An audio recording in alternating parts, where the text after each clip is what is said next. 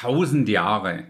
Das hört sich doch schon mal ganz schön lang an. Bin mal gespannt, wie wir die heute in zehn Minuten unterbringen. Inklusive des Übergangs in die Ewigkeit. Naja, schauen wir mal.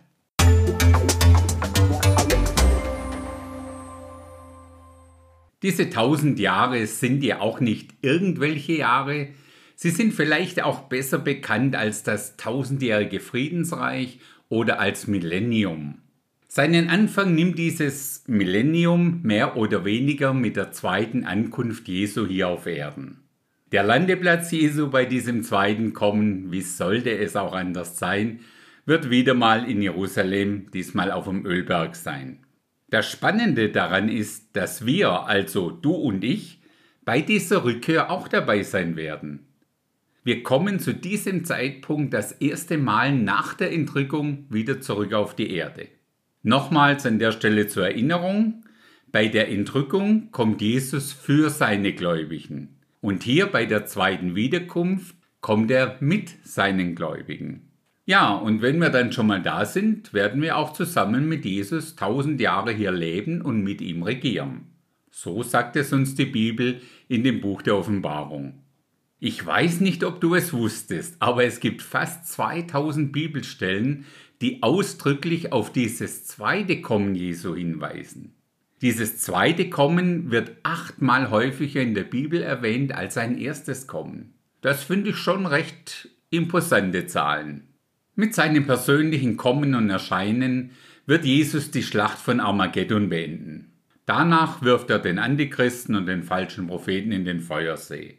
Ach ja, Satan wird auch für tausend Jahre gebunden und weggesperrt. Ich habe vorher gesagt, dass die tausend Jahre mehr oder weniger mit Jesu Wiederkunft beginnen. Das hat natürlich einen Grund, warum ich das so formulierte. Denn zwischen dem Ende der großen Drangsalzzeit und dann dem Start des tausendjährigen Friedensreichs liegt eine Lücke von 75 Tagen, so sagt es zumindest die Bibel. Das zweite Kommen Jesu beendet ja die 1260 Tage der großen Drangsalzzeit. Daniel sagt uns allerdings in, das ist Daniel 12, Vers 12, wohl dem, der ausharrt und 1335 Tage erreicht. In diesen 75 Tagen wird Gott die durch die Drangsalzzeit doch recht geschundene Erde restaurieren und erstmal aus dem Chaos wieder in eine Art Paradies verwandeln.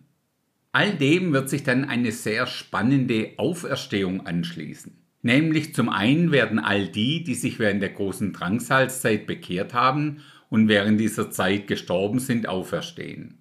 Aber das noch Besonderere an der Stelle ist, dass auch alle Heiligen aus dem Alten Testament in dieser Auferstehung mit ihren neuen verwandelten Körper vereint werden. Da sind dann solche Leute dabei wie Abraham, Mose, David und so weiter.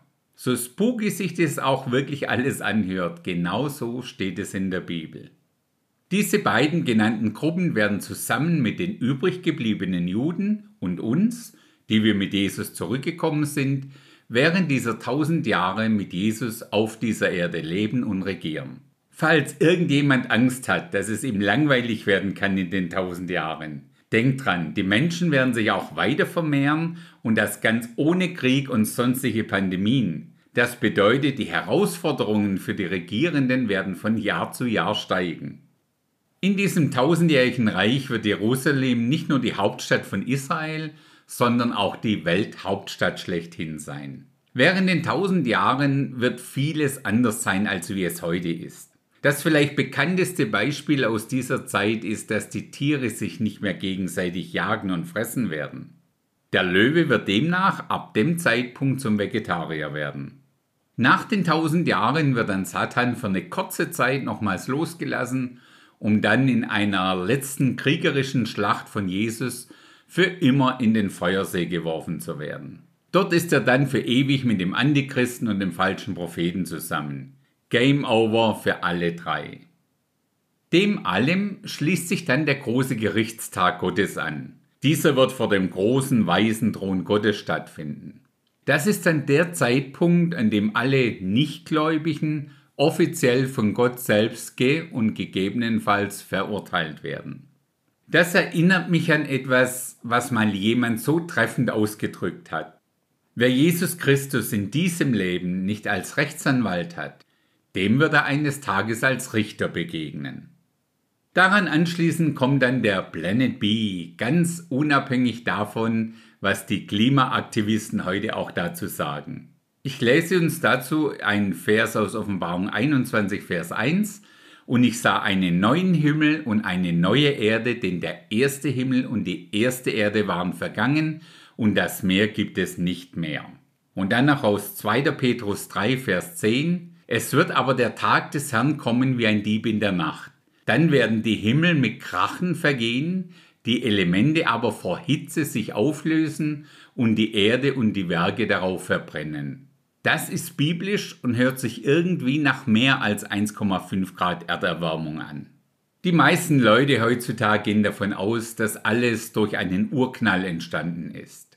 Allerdings haben wir gerade gelesen, dass die Erde am Ende mit einem Knall, hier beschrieben mit einem großen Krachen, vergehen wird. Von einem Urknall bei der Erschaffung lesen wir hingegen rein gar nichts in der Bibel. So wie der Urknall Big Bang genannt wird, so nennt man den Endknall offiziell Big Crush. Auch wenn es für das Auslösen dieses Big Crushs unterschiedliche Ansichten gibt, können wir sagen, einen Knall hat jeder, der eine am Anfang, wie anderen am Ende. Ich bin mir sehr wohl bewusst, dass es zu diesem Thema neuer Himmel und neue Erde mindestens zwei christliche Lager gibt. Die einen sagen, nach dem Millennium wird Gott einen neuen Himmel und eine neue Erde schaffen. Die anderen meinen hingegen, Gott wird den bestehenden Himmel und die bestehende Erde einer Art ja, Kernsanierung unterziehen. Egal welche Sicht du vertrittst, es kommen beide Gruppen in den Himmel. Meine persönliche Überzeugung ist es, dass es eine komplett neue Erde und einen komplett neuen Himmel geben wird. Gott macht es ja nicht zum Spaß. Sowohl der Himmel, in dem Luzifer war und mit seiner Rebellion gegen Gott gesündigt hat, als auch die Erde, die von Satan beherrscht wurde nach dem Sündenfall, wird Gott nicht nur neu anstreichen, sondern komplett neu machen und damit alles, was in irgendeiner Form mit Sünde kontaminiert ist, fachgerecht entsorgen. Und damit sind wir auch schon gemeinsam erfolgreich in der Ewigkeit angekommen. Eine Ewigkeit, die geprägt ist von einem neuen Himmel, einer neuen Erde, einem neuen, ganz besonderen Jerusalem, einem Strom vom Wasser des Lebens sowie dem Baum des Lebens, aber vor allem mit dir und mit mir. Vielleicht fragst du dich, warum Gott nicht gleich zu Beginn der tausend Jahre die neue Erde schafft. Gottes Ziel war es von Anfang an auf dieser Erde in Harmonie und Gemeinschaft mit Adam und Eva zu leben. Bekanntlich ist dies ja am Sündenfall gescheitert.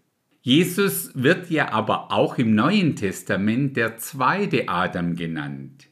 Dieser wird dieses Ziel von damals für tausend Jahre lang zusammen mit seiner Frau, nein, nicht Eva, sondern der Gemeinde hier auf Erden in aller Ruhe nachholen.